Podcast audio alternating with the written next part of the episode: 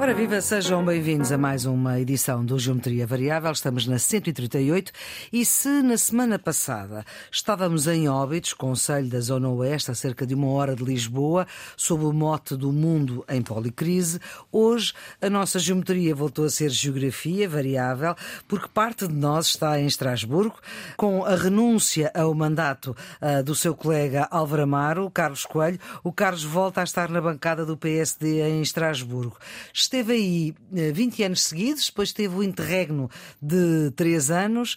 Nota algumas diferenças ou a distância ainda não permite ver que há alguma mudança? Há uma mudança, sobretudo no ambiente. Embora a proximidade às eleições, em parte, pode justificar isso. Eu achei o ambiente mais crispado a, a, luta política entre os grupos mais acesa e alguma radicalização no discurso de parte a parte. Temos eleições uh, dia 9 de junho, não é? De, de junho de 2024. Isso talvez explique ou é a evolução da política com o surgimento de partidos mais radicais que leva os partidos do centro, por vezes, a esquecerem a sua posição mais central e a quererem substituir-se aos extremos. Olha, e vai tratar de quê? Já sabe, neste ano, porque só tem um ano até ao próximo ciclo, não é? Bem, a função do deputado europeu é, é representar os eleitores. Eu claro. fui eleito pelos portugueses, tenho que preocupar com os portugueses, mas naturalmente que é defender o ideal europeu. Vou ter como primeira comissão o controle orçamental, o que significa ah, que vou ter. Vai mudar um papel... de funções, não é? Na avaliação do PRR e no acompanhamento da aplicação dos fundos comunitários. Ah, então depois vai ter que nos dizer umas coisas. Vou ter, com, com, certeza. Mas vou-me preocupar também com a aproximação entre a Europa e os cidadãos. Eu não posso esquecer que vamos ter eleições dentro de um ano. Acho que há uma, uma distância entre a maior parte das pessoas e a realidade europeia. Em Portugal vamos ter um problema eh, que resulta da circunstância das eleições é? serem no dia 9 e, e, e na segunda-feira ser feriado nacional, o 10 de junho, o que significa que as eleições para o Parlamento Europeu vão ocorrer num fim de semana prolongado, em que a abstenção tenderá a ser maior e, portanto, e lutar é contra ela já é grande, lutar contra a abstenção, reforçar a participação e a informação eh, para todos, mas sobretudo para os jovens, vai ser uma das minhas preocupações aqui no Parlamento Europeu. Então agora esta geometria vai ser variável uh, e vai ter uma geografia também variável, porque muitas vezes uh, o Carlos vai ter de estar ou em Estrasburgo, que é o caso agora, porque há sessão esta semana, não é? É uma sessão Exatamente. uma vez por mês, ou em Bruxelas, onde também funciona o Parlamento Europeu.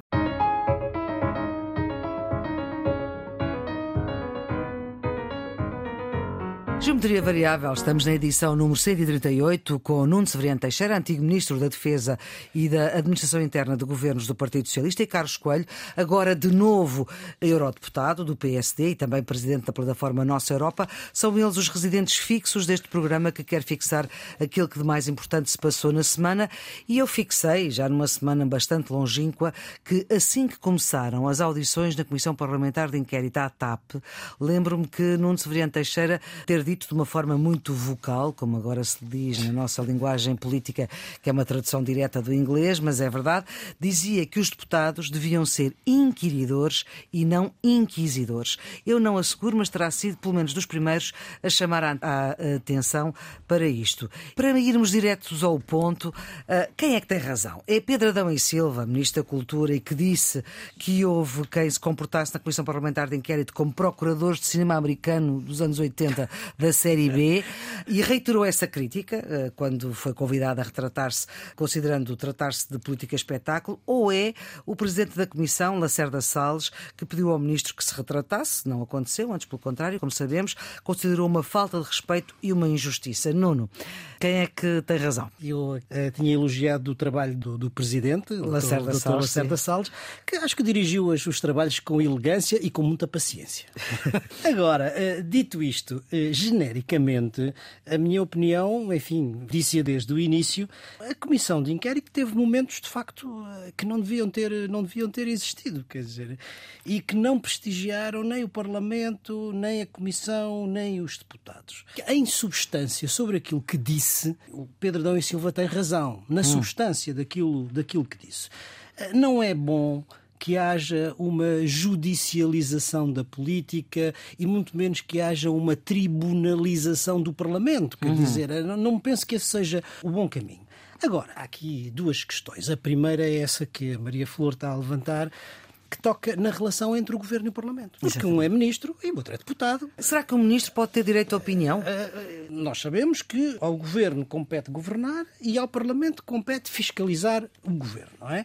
Além de que o Governo responde perante o Parlamento. E nesse sentido há este relacionamento institucional e isso convida quer deputados, quer membros do Parlamento e membros do Governo a alguma contenção institucional nas suas nas declarações. Agora, dito isto, a contenção institucional não é subserviência, não é eh, reverência, não é o Governo. E os ministros eh, são fiscalizados, são criticados, muitas vezes são enfim, o bombo da festa na, na, na comunicação social, e os senhores deputados não podem ser também criticados. Dentro de uma contenção uhum. institucional, quer dizer, tem que haver liberdade para que cada um tenha as suas posições, e acho que o ministro também pode, também pode tê-las, não é? Carlos, quem é que tem razão aqui? É Pedro Adão e Silva, o ministro da Cultura, ou é Lacerda Salles, o presidente da Comissão? É Lacerda Salles, sem dúvida nenhuma. Vamos ser claros, todos nós temos direito à nossa opinião. A opinião uh, que o Nuno expressou no Geometria Variável já há várias semanas é perfeitamente legítima. É de um cidadão português uh, que é um professor catedrático reputado, que tem experiência política e que tem direito à sua opinião. Pela circunstância de ser cidadão, ser livre, ser dono da sua palavra. Agora, na relação com o Parlamento, se alguém é membro do governo, tem que ter muito cuidado com aquilo que diz sobre os deputados e sobre o Parlamento. Porquê? Porque a lógica democrática e constitucional é que é o Parlamento a controlar o governo e não o governo a controlar o Parlamento. E isso é, faz que o é... ministro seja isento de poder criticar? Isso Exatamente. implica que o ah, não. ministro não possa criticar? Sobretudo nos termos em que o fez, que foram desrespeitosos para o Parlamento. Repare, se um deputado diz que o ministro está a portar mal, está a ter um mau desempenho, não está a honrar a, a cadeira que ocupa, isso é perfeitamente legítimo porque a função dos deputados e do Parlamento é fiscalizarem o governo. Mas o contrário Agora, já não. Um, o contrário já não. Um exercício que eu gosto de fazer, a Maria Flor, é pensar se não fosse um ministro socialista, vamos supor que o Dr. Passos Coelho era primeiro-ministro e era Sim. um ministro do PSD a dizer que os deputados nem sequer produtores de filmes bem norte-americanos, isto é, imagino hum. que era um ministro do PSD a dizer aquilo que uh, o ministro. Uh, é igual. Olha, o Nuno está aqui a mexer-se muito na cadeira. Ah, não, eu, eu, eu, admito, mas teríamos os socialistas em uníssono a dizer desrespeito do Parlamento, falta de cultura democrática, uh, abuso da arrogância do governo na relação com os outros órgãos de soberania. E vamos ser claros com alguma razão. Portanto, eu não creio que seja bom para a relação entre o governo e parlamento, não creio que seja bom para a convivência democrática, que se inverta a lógica constitucional uhum. de, em vez de serem os deputados a fiscalizarem e a controlarem os membros do governo, serem uhum. os membros do governo a controlarem e a fiscalizarem os atos da Assembleia Olha, República. O contraditório, é, é preciso fazer aqui o contraditório. Eu já disse que entendo que deve haver contenção institucional, mas a contenção institucional deve ter dois sentidos deve ter o sentido do Parlamento para o Governo e deve ter sentido do Governo para o Parlamento. Os senhores deputados não são intocáveis. É preciso que fique isso claro. Com certeza. Quer dizer, em democracia, em democracia, se eh, o desempenho da sua função não corresponde àquilo que ele deve ser, têm de ser criticados, devem ser Com criticados. certeza. Mas Portanto, não é, são criticados mas... por si, por mim, pela Flor, por todos nós. Agora, a ideia de um membro do governo em funções, um ministro em funções, permitir-se fazer este tipo de comentários sobre uh, os deputados e a Assembleia é a inversão da lógica democrática. Não, pode, pode discordar da forma. Pode discordar da forma. Mas o membro do governo tem direito a discordar de, de, de, de um deputado. Imagino que seria se fosse um ministro do PSD. Ah, para mim era igual. Oh, com certeza. Oh, Nuno, eh, não tenho dúvidas, para si sim. Do PSD, para, do PC, uh, do que fosse. Mas para a grande maioria dos dirigentes socialistas não acredito.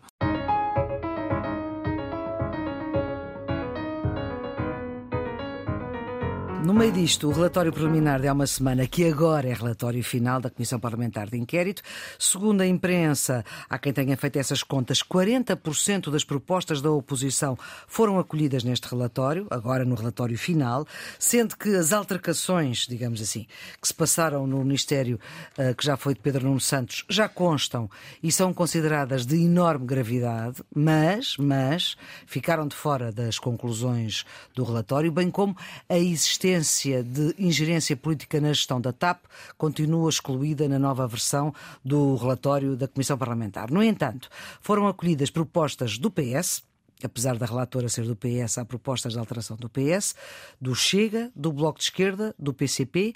A Iniciativa Liberal tinha dito que não li que o PSD, de facto estavam aqui a faltar o PSD, mas não fez, mas não, fez, não é? O PSD não fez.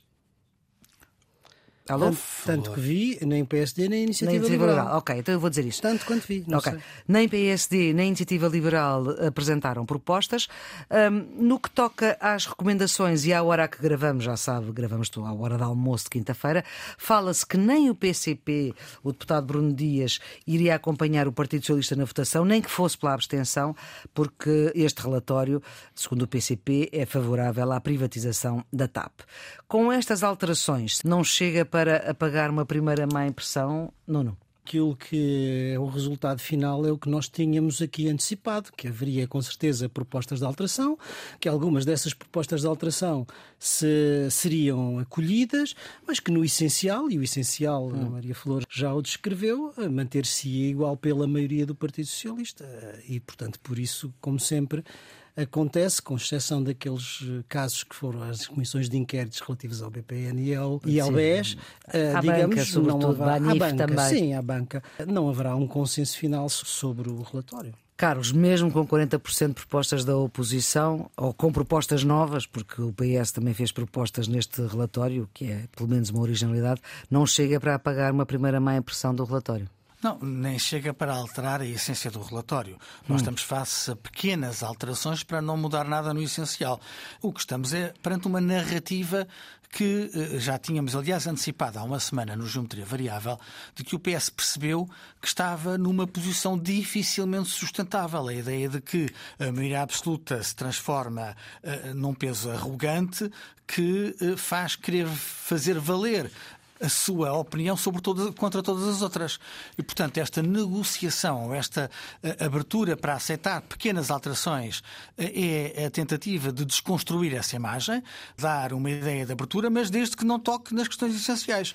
É, aliás, por isso que o PSD anunciou que vai apresentar um relatório uh, alternativo, não é? alternativas, exatamente, porque é a demonstração de que pequeninas alterações não vão alterar o mas essencial. Também se ficar sozinha a votar esse relatório também não fica bem na fotografia depois, não é? Não, é o, é o papel de cada um. Aliás, vamos ver o que é que a votação final vai dar. Vamos ver, vamos ver.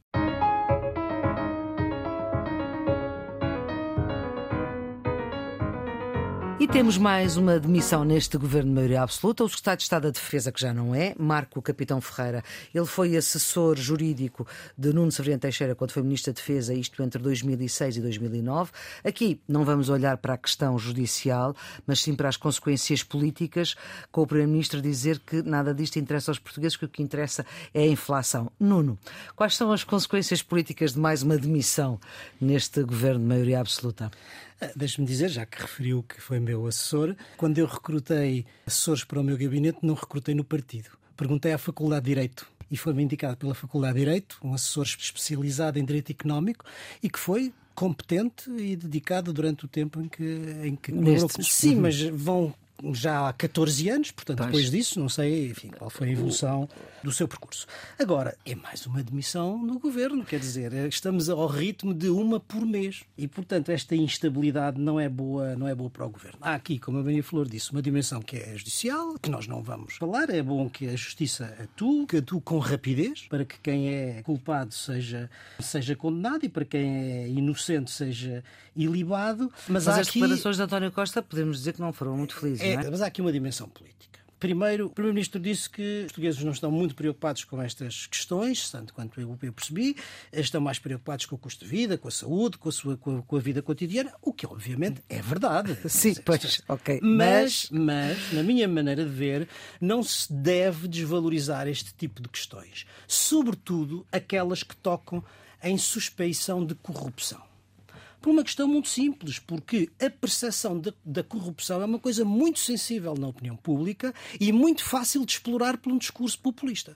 E, portanto, desvalorizar estas questões quando, enfim, quando está em causa suspeitas de corrupção não me parece que seja a, a, a boa vista. Bem, também é preciso dizer, já agora, uhum. que mais uma vez, aquela velha tradição portuguesa das fugas de informação do Ministério Público para a imprensa, fazendo antecipadamente culpados na opinião pública, se volta a verificar, o que também não é, não é bom. Ou seja, em vez dos cidadãos terem direito à presunção da inocência, passam a ter direito à presunção da culpabilidade, uhum. e isso não é uma coisa boa. Bom, mas isto é um, é um à parte. Depois, no plano do Ministério, tanto quanto viemos a saber, a Ministra já tinha mandado fazer auditorias a esses contratos, Sim. é bom que isso se faça e que se faça com celeridade e que tudo esteja esclarecido. Previamente a esta questão Previamente ser conhecida. a, esta uhum. questão. O secretário de Estado assumiu a responsabilidade política, acho que fez o que tinha que fazer. Dito-se. Agora, continua a haver a questão da substituição. E não é só a substituição do secretário de Estado, já temos aqui falado, se calhar é uma substituição um bocadinho mais alargada, o que nos remete para a questão da remodelação. Magna, Mas como é? nós, Maria Flor, também já aqui dissemos uma vez, quanto mais se falar de remodelação, menos, menos. o Primeiro-Ministro fará. Carlos, quais são as consequências políticas de mais uma demissão neste governo de maioria absoluta do PS? É a percepção que as pessoas têm de que este é um governo que cai aos bocados. Quer dizer, uh, o Nuno há um bocadinho recordava bem que é uma por mês. Né? Este acho que é o 14 pois, a 14 mudança desde, desde o início da entrada em funções do governo. Nós nunca tivemos na história da democracia portuguesa um governo que se esboroasse uh, ao ritmo a que este se está a esboroar.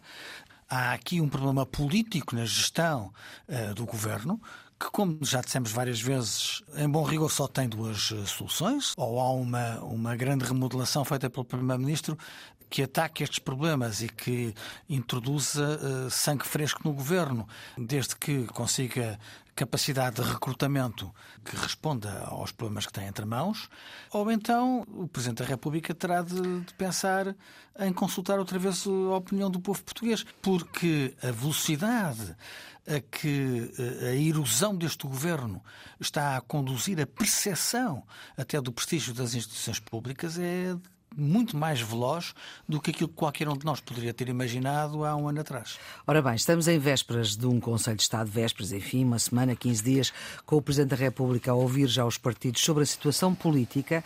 Agora tivemos também esta questão das buscas em casa de Rui Rio, antigo líder do PSD, por causa do pagamento via Parlamento de funcionários do partido, coisa que acontece em todos os partidos. Para a semana temos o debate do Estado da Nação e o Conselho de Estado depois, ainda não está marcado, mas será será certamente marcado a seguir para avaliar a situação política e o exercício que eu vos peço é, tendo em conta tudo aquilo que se está a passar e dada a vossa experiência, é que se fossem conselheiros de Estado, o que é que aconselhava o Presidente a fazer ou a não fazer, enfim, o que é que lhe diriam naquela sala magnífica do Palácio de Belém? Nuno, o que é que diria a Marcelo Belo Souza?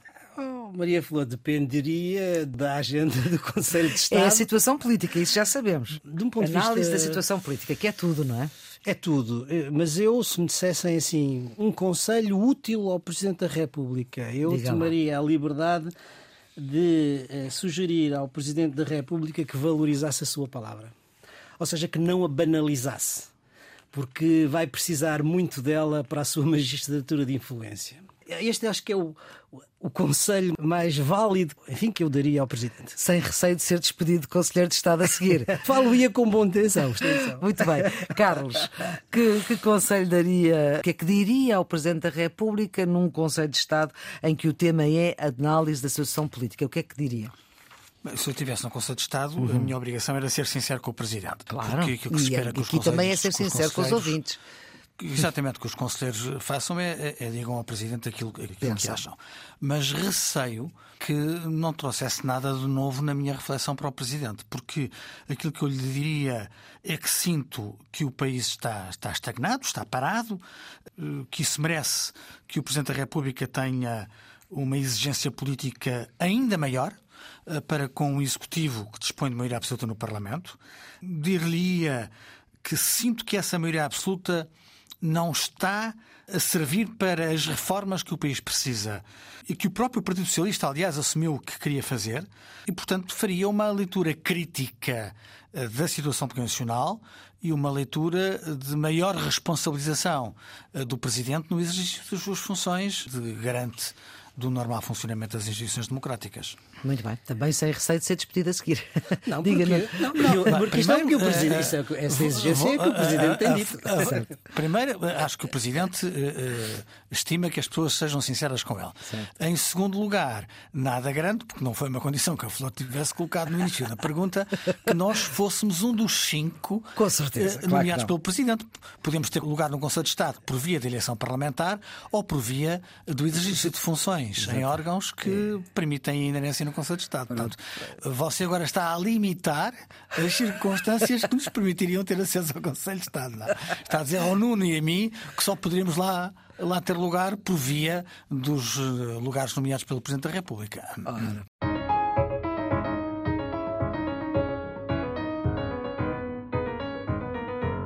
Política internacional é marcada sempre pela situação na guerra da Ucrânia, agora com o ok para as armas de fragmentação a serem usadas pelos ucranianos e fornecidas pelos Estados Unidos. O governo português eh, deu conta das suas reticências a esta utilização.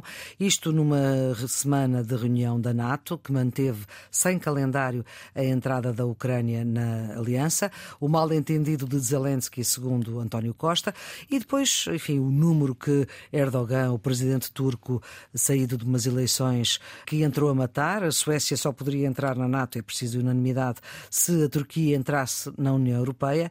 Depois volta atrás. E o Carlos sempre receou muito estas eh, cedências. O que é que terá tido Erdogan em troca para ter voltado atrás e, enfim, a Suécia já ter um calendário para entrar na NATO? Eu aqui posso fazer um discurso um bocadinho diferente da maior parte dos comentadores. Sim. Eu fiquei muito admirado com o flic-flac do presidente Erdogan. Sobretudo no momento em que ele ocorre, porque houve um incidente grave, outra vez com uma manifestação uh, anti-islâmica em frente à Embaixada da Turquia em Estocolmo. Erdogan acusou as autoridades suecas uh, de serem demasiado complacentes com os manifestantes e quase até de cumplicidade na manifestação. E eu não percebi o flic-flac. Há muitos observadores internacionais que dizem que Erdogan está a tentar reconciliar-se com uma população jovem na Turquia, que hum. tem cada vez mais importância por via da, da pirâmide demográfica. Tem uma que é postura... bastante mais jovem que na Europa, não é? Muito mais jovem do que a Europa, mais. e que tem uma postura muito pró-europeia e, portanto, que vê toda a estratégia de Erdogan de desafiar o Ocidente como uma estratégia negativa. Isso pode, pode fazer algum sentido. Agora, aquilo que eu ouvi de Erdogan foi dizer que ia enviar para o Parlamento turco os mecanismos de ratificação da entrada da Suécia na NATO. Nada garante que nós não venhamos a ter um problema com esse processo de ratificação parlamentar. Isto é, Erdogan pode estar a ensaiar uma situação em que lava as mãos, diz eu, pela minha parte, faço o meu papel, envio para o Parlamento, e agora é no Parlamento turco que as coisas podem aquecer. Ou seja, pode, pode chumbar pode empatar, pode, pode uhum. dificultar-se, eh, podem exigir mais cedências, eh, tudo pode acontecer. Portanto, eu não diria, Tucur, que estamos a assistir ao fim do contencioso entre a Turquia e a Suécia. Se isso acontecer, teremos que perceber quais são as reais motivações. O que é que Erdogan ganha, quer no plano interno, quer no plano externo. Há várias sugestões para, para isso, mas eu não daria por adquirido que estamos uh, face uh, ao fim do contencioso entre a Turquia e a Suécia. Não há de facto uma diferença entre a aprovação do CUR e enviar os documentos para serem aprovados no Parlamento. Mas é importante dizer que, tendo ganho as eleições, eh, tem o, controle do Parlamento. Certo, certo. Eh, Erdogan tem o controle do Parlamento. Agora, é preciso perceber, o Carlos perguntava, e bem, o que é que Erdogan ganha com isto? Eu acho que ganha duas coisas. Não conheço os bastidores da negociação, só isso é que nos daria a certeza, mas eh, posso especular. Em primeiro lugar, ganha porque, bem ou mal, não estou agora a valorizar isso do ponto de vista da defesa dos direitos, liberdades e garantias na Suécia, consegue uma legislação sueca que é relativamente mais restritiva em relação ao espaço político e à margem de manobra dos movimentos curdos na Suécia. Isso, apesar de tudo, não é de sumenos. Mas há um segundo dossiê que eu suspeito que possa ter estado sobre a mesa e que tenha pesado na negociação, que é o dossiê da modernização da Força Aérea, ou seja, o dossiê dos F-16 que estava suspenso uhum. pelos Estados Unidos até à resolução do problema da entrada na Suécia, do alargamento da NATO à Suécia. Uhum. E, portanto, ao permitir, ao levantar a reserva e permitir a entrada na Suécia, é normal, penso eu, seria natural que o dossiê de modernização da Força Aérea turca, que é muito importante, para a compra dos F-16 também se possa desbloquear. Uhum. Estes dois fatores podem ter eh, favorecido. E depois há uma outra coisa, vale a pena chamar a atenção para o momento em que o faz. Quer dizer, isto não é feito antes das eleições, é, é feito depois, depois das eleições. Exatamente. Porque antes das eleições foi a maior rigidez, a maior a eh, firmeza de posições. Agora, depois disso, pode ter maior flexibilidade. E desta reunião da NATO, o que é que interessa reter? Nuno? de decisões Eu e acho de. que há duas coisas que são, que são dois dossiês que são importantes. O primeiro ficou um bocadinho subalternizado, mas é este: é o alargamento à Suécia. Sim. A possibilidade do alargamento à Suécia. Isto significa que há a concretizar-se a aprovação no Parlamento Turco e também na Hungria, não é? E é a prova provada que depois da invasão russa a neutralidade já não assegura já não garante a segurança desses países. O fim da neutralidade como função para garantir a segurança desses países uh, na Península Escandinava e, portanto, no flanco norte da, da Europa. O segundo, o segundo dossiê importante é o dossiê da Ucrânia. Ucrânia... O tal do mal-entendido, não é? Diz António Costa. no primeiro dia, de facto, a mensagem política da Aliança foi um bocado desastrada. Foi desastrada porque põe o acento tónico nas condições e não na entrada da, da Ucrânia. Quer dizer, aquilo que era, parecia mais importante era que se criassem condições pois. internas na Ucrânia, democracia, fim da corrupção, etc, etc, e por outro lado, dentro da aliança, um consenso. Portanto, essa era a tónica. No segundo dia, a tónica foi invertida. Obviamente as condições continuaram, mas pôs-se, digamos, o acento na entrada da Ucrânia e isso melhorou as coisas. Eu acho que, apesar de tudo, há dois elementos que são, que são importantes um de natureza política e o outro de natureza militar. O elemento de natureza política e que fazem com que uh, uh, Zelensky não vá, como se diz em bom português, de mãos a abanar para uhum. Kiev. O primeiro é política e é a criação do Conselho NATO-Ucrânia que substitui em grande parte o Conselho NATO-Rússia que existia anteriormente e que agora Exatamente. deixou de existir. Exatamente. Ou seja, ah, quer dizer que a Ucrânia tem um lugar à mesa da Aliança Atlântica que fala de igual para igual com os outros aliados, só não tem, não assinou uhum. o tratado formalmente, não tem direito de voto. Bom, claro. Mas a, o sinal político é muito importante. O segundo é de natureza militar e tem a ver com as garantias de longo prazo que lhe foram dadas, não é? Hum. Quais são essas garantias? São praticamente todas as garantias sem que elas estejam traduzidas no tratado. Uhum. Ou seja, é planeamento estratégico, é procurement, ou seja, é aquisição e fornecimento de armamento, é treino, vai haver o treino para os pilotos e que Portugal vai participar, é intelligence, não é? é as informações que são muito importantes, Exatamente. e depois são os acordos que não são multilaterais porque não é membro da aliança, mas que são acordos bilaterais com os mais importantes membros da aliança que lhe garantem a sua segurança a longo prazo. Acho que apesar de tudo poderia ter havido uma clarificação mais eh, explícita relativamente ao timing da entrada. O que é que eu quero dizer com isto? Ao fazer depender o fim da guerra e a paz para a entrada da Ucrânia, a Aliança Atlântica está a dar um incentivo à Rússia para prolongar a guerra. E está a dar um incentivo à Rússia para, do ponto de vista diplomático, mesmo que haja um cessar-fogo, não assinar formalmente um tratado de paz. Se condicionar a entrada da Ucrânia à paz, estes dois elementos têm que ser considerados. O consenso é de que só entra depois da guerra quando houver paz. Portanto, eh, isso permite a Rússia prolongar a guerra indefinidamente. Mesmo que não se prolongue a guerra indefinidamente, pode não querer assinar a paz. Era importante dizer que o processo de entrada só pode começar a partir do momento do cessar-fogo. E isso uh, já daria uma, uma indicação um pouco mais, mais, concreta. Ok, muito bem. Carlos. A única pessoa que eu ouvi esta tese foi o Nuno e acho que ele tem toda a razão. Isto é, é evidente que toda a gente percebe que não é possível a Ucrânia entrar na NATO enquanto está em guerra. Isso é porque isso evidente. significaria que todos os países da NATO entrariam em guerra com a Rússia. hein?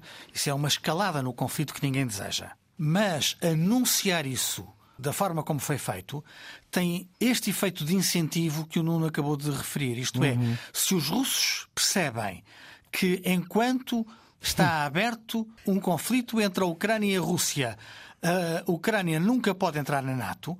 E se eles não querem a NATO às portas da Rússia, a melhor forma de É prolongar isso o mais assegurar possível. É prolongar o mais possível. Claro. E, portanto, é aquilo que se chama, mesmo em termos de teoria económica, os incentivos negativos. é? Eh, Estamos a dar um incentivo negativo. Estamos a, a convencer a Rússia a continuar por um mau caminho, porque isso pode servir os seus interesses estratégicos. Dito isto, de uma forma geral, a Cimeira de Vilnius foi um momento feliz. O Nuno tinha, no artigo do público, eh, alertado para o risco de se repetir o erro de Bucareste em 2008 e, de facto, as decisões de Vilnius foram boas decisões, ele já, já as disse todas. A capacidade de ver reforçadas as garantias de segurança à Ucrânia era uma das coisas que Zelensky queria. Eh, Zelensky queria ter um calendário para adesão, isso não é possível. Hum, E Zelensky queria também que eh, não se falasse eh, em, em condições. Eu percebo aquilo que o Nuno acabou de dizer. De facto, no primeiro dia, praticamente a única mensagem que passou foi, foi essa, mas isso foi um erro de comunicação.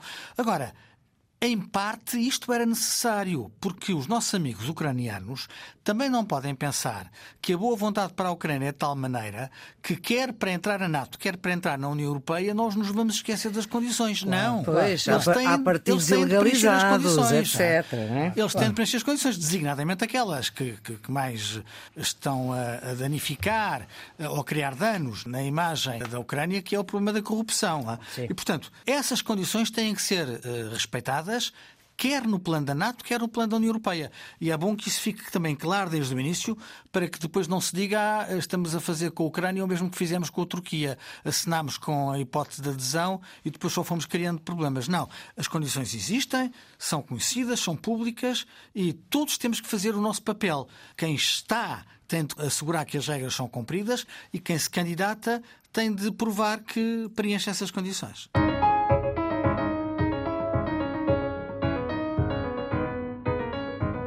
Temos para a semana também, dia 23, eh, as eleições em Espanha. Carlos, só uma curiosidade: aí junto dos seus colegas eurodeputados espanhóis das várias famílias políticas, nota alguma efervescência ou nem por isso? De competitiva efervescência. Primeiro, muitos deputados espanhóis nem sequer vieram a Estrasburgo. Estão empenhados claro, na campanha fazer, não é? em, Espanha e, portanto, eh, nem sequer vieram cá. Segundo, eh, os que cá estão seguiram ao pormenor o único debate entre Sanches e Feijó. Eh, Não vi o debate todo, vi mas a maior parte do debate, mas falando com os meus colegas, os do PP estavam esfuziantes com o debate, os socialistas estavam um bocadinho mais comprometidos. Sim. Portanto, a ideia que ficou é que o debate foi mais simpático para a direita do que para a esquerda. Uma das questões que está em cima é a questão eh, que é, que é- que é clássica, Certo. é, em Espanha eu acho que também Das coligações. Portugal, das coligações, não é? Porque com os socialistas a dizer se derem uma vitória ao PP, vão ter um governo do PP com o Vox. O que será verdade. acon- Bem, vamos a ver. eh, Feijó, no debate com Sanches, tentou estabelecer um contrato político de cada um assumir que não iria inviabilizar a investidura do outro para impedir que ficassem reféns dos extremos. Feijó assinou o papel à frente Ah. de Sanches e disse tem aqui um compromisso de museu. Sanches não, não, Não respondeu deu. ao desafio. Claro. não é? E, portanto, isso permite, eh, no cenário de uma coligação com o Vox amanhã, que Feijó diga eu estou aqui nesta situação porque Sanches não me quis dar, não me quis retribuir a delicadeza de não votar contra a investidura de quem ganhar as eleições. Daqui a 15 dias teremos a analisar os resultados.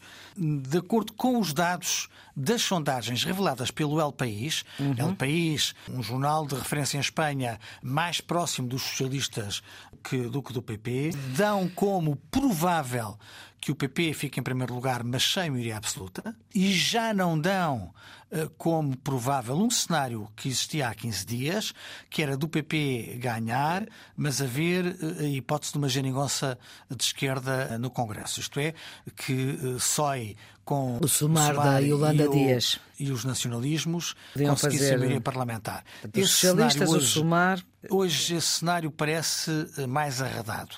E só depois das eleições é que podemos ver qual é a situação política em Espanha.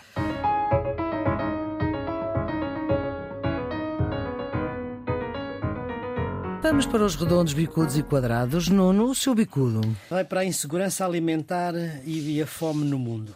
Infelizmente, este tema começa a ser recorrente no Geometria Variável. Um novo relatório, elaborado por cinco agências da ONU, concluiu que 735 milhões de pessoas passaram fome no ano passado.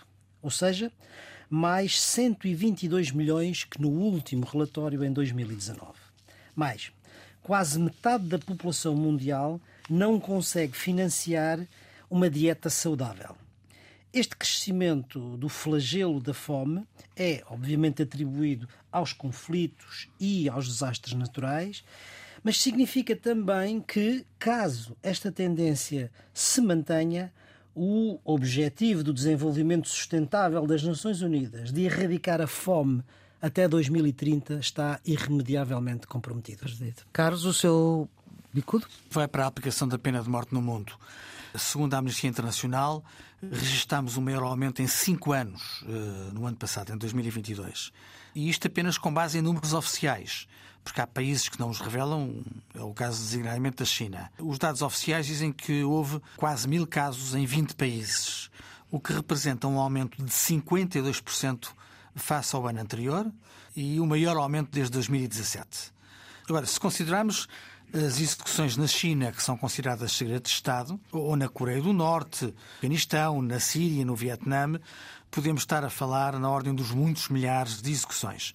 Estes números são chocantes e revelam que ainda estamos longe de erradicar esta pena, que não é compreensível no século XXI, em que os direitos humanos eh, coroam a generalidade das Constituições Nacionais. Nuno. O meu quadrado vai para o envelhecimento da população em Portugal. Segundo dados muito recentes da Pordata, a população portuguesa está cada vez mais envelhecida. Um quarto da população em Portugal tem mais de 65 anos. Significa isto, por um lado, que a esperança média de vida aumentou e isso é uma boa notícia. Em 1960, a esperança de vida era de 64 anos, em 2021, de 81 anos. E isto, obviamente, é bom. Mas, e há sempre um mas, a velhice em Portugal não é fácil e muitas vezes está associada à solidão. Em 2022, mais de meio milhão de pessoas idosas viviam sozinhas e 17% estava em risco de pobreza, apesar dos apoios sociais que existem. Tudo isso é, por um lado, uma boa notícia, mas por outro lado, traz um conjunto de problemas aos quais o país tem que estar atento, para além, como é óbvio, do impacto que o envelhecimento tem no mercado de trabalho e na segurança social, na sustentabilidade da segurança social. Carlos. O meu quadrado vai para a situação política nos Países Baixos. Mark Rutte era primeiro-ministro há quase 13 Demitiu-se o anos. governo, não é? Exatamente. Na Europa eh, era apenas superado por Vítor Orbán e por poucos meses. Ele é um liberal. Demitiu-se na sequência de divergências na coligação que liderava sobre a proposta de lei do asilo. E anunciou que vai deixar a liderança do partido e não vai disputar as eleições nacionais. Depois Ou dos seja, fracos fartou-se. Fartou-se. Ora, depois dos fracos resultados eleitorais nas regionais de março e do crescimento de partidos à direita eh, muito polarizados, numas eleições que terão a imigração como tema central, hum, isto eh, afigura-se um cenário complicado. Ruta terá eh, tomado a decisão que a sua consciência ou que a sua agenda ditou, mas a verdade é que deixa os Países Baixos mergulhados numa crise política quase sem precedentes. Um país que se habituou a conviver com muitas forças políticas no Parlamento, mas que poderá agora ter aberto a porta a uma radicalização da política. Isto num país fundador da União Europeia e que é um dos contribuintes líquidos do orçamento da União. Nuno. O meu redondo vai para a gratuitidade de museus, palácios e monumentos nacionais aos domingos e feriados, ontem anunciado pelo ministro Pedro Adão e Silva numa entrevista à RTP. No princípio do programa falámos do Pedro Adão e Silva como ministro político. Esta é a sua dimensão como ministro institucional, ou seja, medidas na sua área de governo. Há muitos, há alguns anos eu fui ao Palácio de Queluz um domingo com a família. E estava na bilheteira à minha frente uma família com quatro pessoas que depois de ouvirem quanto custava o bilhete, os pai e a mãe conferenciaram levar os filhos de volta. Ou seja, não foram ver o Palácio de Queluz. E eu fiquei de tal maneira, enfim, impressionado com aquilo hum. que nunca mais me esqueci. Eu acho que esta medida, e é por isso que 70% dos visitantes dos museus portugueses são nos dias de hoje são estrangeiros. Claro. E só 30 são, são portugueses. Acho que esta medida da gratuitidade ao domingo e aos feriados é indiscutivelmente uma boa notícia. E mais, eh, não só é um benefício para os portugueses, como, uma vez que os estrangeiros continuam a pagar, isso significa um aumento de receitas uhum. para os museus portugueses. Carlos, o seu redondo? Vai para os prémios Europa Nostra para Portugal. Uhum. Este ano, quatro projetos portugueses foram distinguidos com o Prémio Europeu do Património Cultural, Europa Nostra, o restauro dos tetos da Sé Catedral do Funchal, a salvaguarda da técnica de pesca artesanal Arte Chávega, Projeto Almada e o percurso do arqueólogo Cláudio Torres. Este ano foram atribuídos 30 prémios para projetos de 21 países europeus e por isso a representação portuguesa não podia estar melhor representada nem em termos de número, nem em termos de qualidade. São bons exemplos de preservação do património cultural do nosso país que estão agora reconhecidos no plano europeu e estão todos de parabéns. Uhum. Ideias para este fim de semana, Nuno? A minha proposta vai para a leitura. Sim. Ou melhor, para a releitura do Milan Kundera, da insustentável leveza do ser, publicado em 1983. Há um momento nas nossas vidas em que nós começamos a reler é. os livros que já lemos e descobrimos nesse livro o que o outro anteriormente não tínhamos descoberto. E eu acho que no momento em que, enfim, morre Milan Kundera, valeria a pena eh, voltar a reler a insustentável leveza do ser, este eterno candidato ao Prémio Nobel para com quem a Academia Sueca ficou em falta. Carlos. É uma revista, tem, grosso modo, 130 páginas. É dirigida por um Severino Teixeira. Hum. Chama-se Relações Internacionais. Sim. É uma revista trimestral e é uma excelente revista para quem gosta de acompanhar as relações internacionais.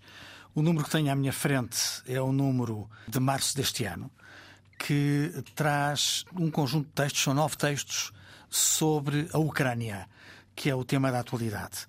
Uh, tem um primeiro balanço, uh, tem uma visão a partir do flanco oriental da NATO, uh, fala das relações bálticas com a Rússia, faz uma referência à política externa russa um ano depois, tem uma análise de como chegamos aqui, para onde estamos a ir, tem um artigo muito giro chamado Indesejada Guerra do Mundo Livre e tem um apontamento sobre a política nuclear norte-americana para quem gosta de relações internacionais, para quem gosta de geoestratégia, analisada de forma séria e rigorosa, mas não chata, porque todos estes textos são textos que se leem muito bem e que, a despeito de irem ao ponto, não são excessivamente longos. Uhum. Um, recomendo a revista das Relações Internacionais do IPRI, dirigida pelo Nuno, sendo certo que sei que a modéstia dele não permitiria que fosse ele a dar esta sugestão.